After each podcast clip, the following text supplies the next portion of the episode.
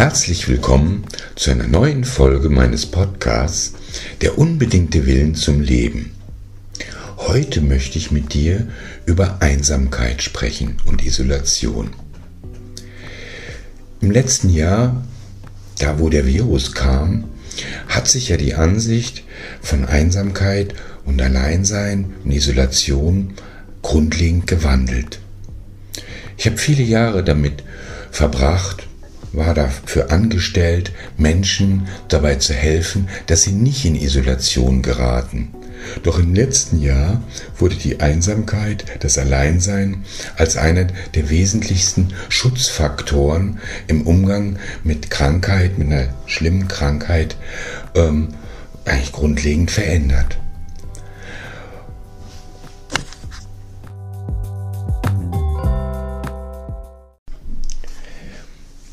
Diese Veränderung, die hat eigentlich langfristige Auswirkungen auf uns alle. Denn natürlich ist Einsamkeit für den Menschen absolut nicht gut. Natürlich muss man immer unterscheiden zwischen Alleinsein und Einsamkeit. Es gibt ja auch viele Leute, die sagen, ich kann sehr gut allein sein, die sich dann eben kreativ beschäftigen, die meditieren. Aber die Einsamkeit ist trotzdem einfach ein grundlegendes Phänomen bei Menschen, der halt einfach dafür schon gemacht ist, sich mit anderen auszutauschen, den, vom anderen gesehen zu werden, wahrgenommen zu werden, dass der andere eben einfach ein auch unterstützen kann. Das alles gehört zum Menschen und hat ihn auch so überlebensfähig gemacht. Deswegen war es eben schon immer eine wichtige Aufgabe, Menschen davor zu bewahren, dass sie in Isolation geraten. Denn die Isolation, wenn man mal genau darüber nachdenkt, ist ja eigentlich eine der schlimmsten Strafen, die wir im Strafvollzug eben kennen. Dass wir eben Leute in Isolationshaft setzen, dass sie keinen Kontakt haben mit anderen Menschen. Das ist eigentlich normalerweise eine Strafe und auch so gesellschaftlich bekannt. Doch im letzten Jahr haben wir eigentlich diese Vorstellung verändert. Plötzlich wird das Einsame, das Kontaktlose zum Lebensförderer. Und das ist ja doch schon einfach ein grundlegender Paradigmenwechsel und der hat auch sehr viel mehr Auswirkungen, als wir uns aktuell eigentlich eingestehen wollen. Denn auch vorher waren natürlich viele Leute isoliert und wurden natürlich von der Umgebung immer wieder darauf angesprochen, es sollen mal unter Leute gehen oder der ist aber viel allein. Also da war schon ein unausgesprochener Druck da, sich doch mal auch mal ein bisschen unter Leute zu bewegen. Das heißt von Eltern, Freunden, Bekannten. Gut, es gab natürlich auch genug, wo keiner da war, der die Leute darauf angesprochen hat, dass Isolation eigentlich eben krank macht. Also der äh, bekannte Professor Spitzer ähm, hat ja eben ein Buch darüber geschrieben. Ich glaube, es gibt mehrere Bücher zum Thema Isolation, dass das sogar sieben, bis zu sieben Jahre Lebenserwartung kosten kann, wenn Menschen eben sehr selten direkte Sozialkontakte haben.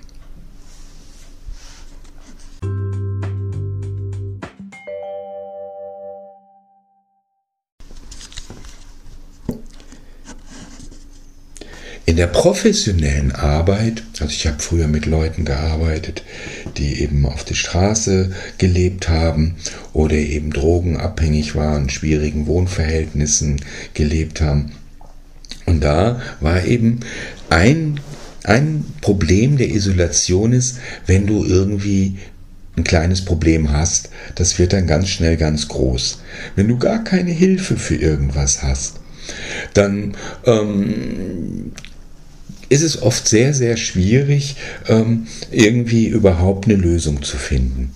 Und darüber wird ganz wenig geredet. Also ich habe jetzt mit vielen Menschen so zu tun gehabt, wo man dann auch merkt, du bist immer allein und zum Beispiel, du musst eine kleine handwerkliche Sache machen. Kannst du aber nicht. Ja, woher kriege ich jemanden? Ne? Eine Firma kriegt man nicht mal eben, dafür kann man sich vielleicht auch nicht leisten. Ja, wie, wie kriege ich jetzt zum Beispiel eben da die Vorhänge richtig aufgehangen oder wie kriege ich das hin? Ich, ich bräuchte eigentlich Unterstützung. Wenn du allein bist, kann dieses kleine Problem plötzlich riesengroß werden. Und so ist es mit ganz vielen Dingen. Ne? Wenn du halt gerade nicht so fit bist, ähm, dann kann niemand für dich einkaufen. Wenn du eben irgendwo zu einem Amt musst und das ist kompliziert, wen kannst du eigentlich fragen? Natürlich, man kann halt immer ja im Internet nachgucken, ja, kann man, aber manches findet sich da auch nicht so einfach und manchmal ist es eben auch viel einfacher, wenn man was von jemand erklärt kriegt. Also Isolation hat ganz viele, viele Begleiterscheinungen, aber das Allerschlimmste ist, dass du eben auch nicht in einer bestimmten Art und Weise mal stimuliert wirst, aus dir rauszugehen. Weil was heißt das eigentlich, wenn ich mal das umdrehe? Empathie. Empathie heißt, dass ich mich in jemand anders einfühle.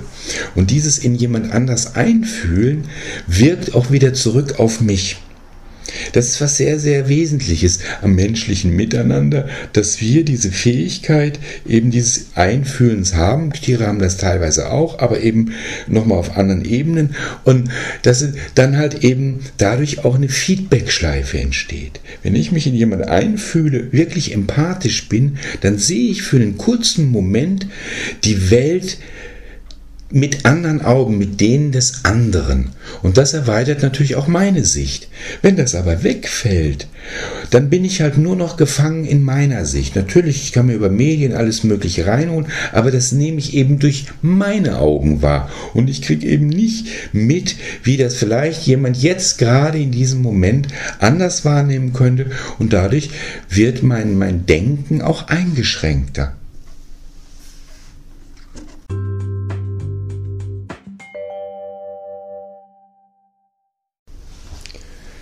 Ja, der Manfred Spitzer, der geht ja sogar so weit, dass er sagt, dass mehr Leute an der Isolation, an der Einsamkeit sterben, als an Alkohol, Zigaretten und vielen anderen Krankheiten zusammen. Und das ist jetzt also auch keineswegs neu. Also ich meine, das Buch, das ist schon vor vier Jahren geschrieben worden und eben, ich meine, vor vier oder fünf Jahren wurde auch in England sogenanntes Einsamkeitsministerium eingerichtet, weil die eben auch gesagt haben, es gibt sehr viele Menschen, Millionen von Menschen, die weniger als einmal im Monat Kontakt haben. Das hörte sich damals auch irgendwie ganz schlimm an.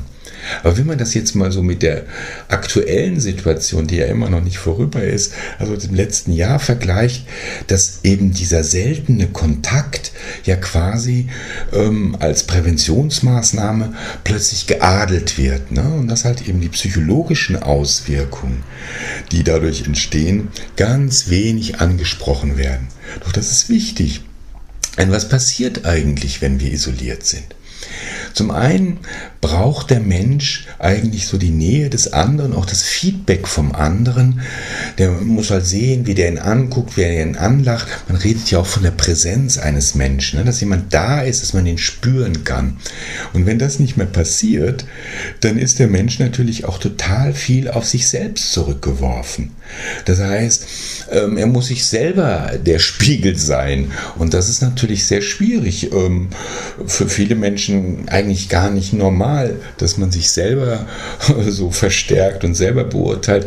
Im Grunde machen ja viele Menschen, äh, die, die, die laufen ja auch oft so mit. Ne? Die, die reagieren auf das, was andere sagen. Wenn die was gut finden, dann haben die auch so ein bisschen Orientierung. Das soll man jetzt gar nicht mal bewerten gibt dann, wie gesagt, natürlich die anderen, die eben auch ähm, vorher schon vielleicht gar nicht so ein soziales Leben gelebt haben. Die haben sich halt auch so ein bisschen eingerichtet. Ne? Also so vorher, eben jetzt auch so in Zeiten der sozialen Medien, da kann man dann halt eben so schon Kontakt halten mit anderen Menschen, ohne die eigentlich direkt zu begegnen.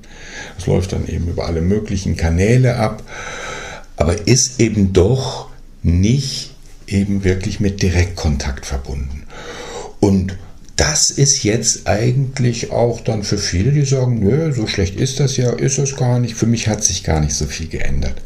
Aber für manche, die halt vorher vielleicht noch mehr Kontakt hatten, sich einfach eben, sei es, das fängt schon an mit der Schule, wenn man in die Schule geht, dass man natürlich dann Kontakt mit den Klassenkameraden hat, ähm, arbeiten eben im Team, nicht Homeoffice, da sieht man die anderen wirklich direkt, man spürt da auch viel mehr. Hat alles seine Vor- und Nachteile, aber im Sinne der, der, der, des Menschen, der eben unter Menschen sein sollte, ähm, ist das natürlich schon eine große, große, große Veränderung. Und die wird geadelt. Es wird plötzlich eben so getan, wie wenn das völlig ähm, ohne weitere Auswirkungen wäre. Und vor allen Dingen wird bei Einsamkeit ja meistens nur an die älteren Leute gedacht. Natürlich ist die Gefahr im Alter, sich zu isolieren, sehr hoch, je nachdem. Menschen sterben weg, ähm, Kinder ziehen weg, also das, da kann man schon soziale Netzwerke verlieren. Aber dabei wird völlig vernachlässigt, dass viele Jüngere gar nicht erst diese Netzwerke so äh, im, im, im Direktkontakt entwickelt haben. Und jetzt kommt noch dazu, dass man gesagt kriegt, wenn du dich jetzt mit anderen triffst, dann bist du vielleicht schuld, dass die krank werden. Das ist ja dann sogar noch so eine Verstärkung, dass man sagt, okay, äh, lieber nicht mit anderen treffen, ja, wir können ja skypen oder äh, Videokonferenz, ABC-Technik äh, können wir machen. Das, das wird ja dann quasi sogar noch verstärkt. Und das ist für mich eine ganz wichtige ähm, Angelegenheit, dass man da wirklich sagt, da müssen wir was gegen machen. Wie können wir denn eben diesen Direktkontakt eben aber wieder herstellen und wie können wir auch Möglichkeiten, die wir haben, nutzen? Weil ich meine, die Frage, die ich dir zum Beispiel jetzt stellen will, bist du in den Zeiten, wo du jetzt eben zu Hause bleiben musstest oder viel eben zu Hause warst, bist du da öfter von Leuten angerufen worden, wirklich regelmäßig? Um, oder war, wie war das eigentlich? Und ich glaube, wenn man das mal dann irgendwann statistisch untersuchen würde, dass viele Leute sagen würden, es ist gar nicht so viel zum Beispiel über Telefon zu Kontakt gekommen, wie möglich wäre. Man hat vielleicht die Oma mehr angerufen, aber wie war das denn unter den Freunden?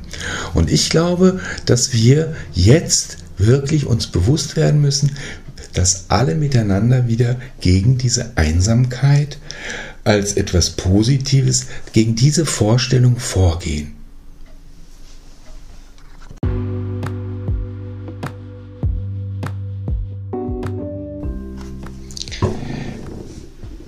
Deswegen möchte ich mit diesem Podcast, mit dieser Folge meines Podcasts dich auch ansprechen, einmal selbst innezuhalten und darüber nachzudenken, welche Auswirkungen hat eigentlich auf dich bereits diese, diese verschiedenen Phasen der, der Isolation gehabt und inwieweit eben glaubst du, dass du dadurch belastet bist oder nicht und inwieweit verdrängt man eben auch im Moment ähm, verschiedene Auswirkungen. Wenn du länger darüber nachdenkst, dann wird dir bewusst, dass man eben auch bequemer geworden ist. Ja, es, es, es fängt an, zum Beispiel, wenn man jetzt die Zeiten, wo, wo wirklich der Lockdown so richtig stark fühlbar war, ähm, dass man dann halt plötzlich ähm, sich auch daran gewöhnt hat, dass nicht mehr so viele Menschen um einen rum sind. Und das ist eigentlich ganz angenehm. Man gewöhnt sich auch daran, vielleicht in Schlangen zu stehen. Also wir haben uns in den letzten Jahren an Dinge gewöhnt, ähm, dass eben gut ist, Abstand zu haben. Und plötzlich, wo es dann halt im Sommer auch mal ein bisschen lockerer wurde, da wurde mir das auch da manchmal, oh, das ist jetzt aber viele Leute hier. Also wir verändern da wirklich grundlegendere Dinge und dazu möchte ich dich auffordern, ähm, mit mir dich vielleicht auch auszutauschen. Schreib mir in deinem Kommentar, ob du schon merkst, dass diese Einsamkeit, diese Isolation dich verändert und eben auch dein Drumherum verändert. Und frag dich oder sag mir auch, inwieweit bist du eigentlich wirklich jetzt in den Möglichkeiten, die wir haben, auf andere zugegangen. Oder ähm, hat man sich nicht da auch in so eine Art Bequemlichkeit reingegeben und merkt gar nicht, wie man immer mehr eben eigentlich ähm, so ein bisschen asozial wird? Das würde mich wirklich interessieren, das mal von dir zu hören. Und ich freue mich, dass du mir so lange zugehört hast und hoffe, dass du beim nächsten Mal wieder dabei bist.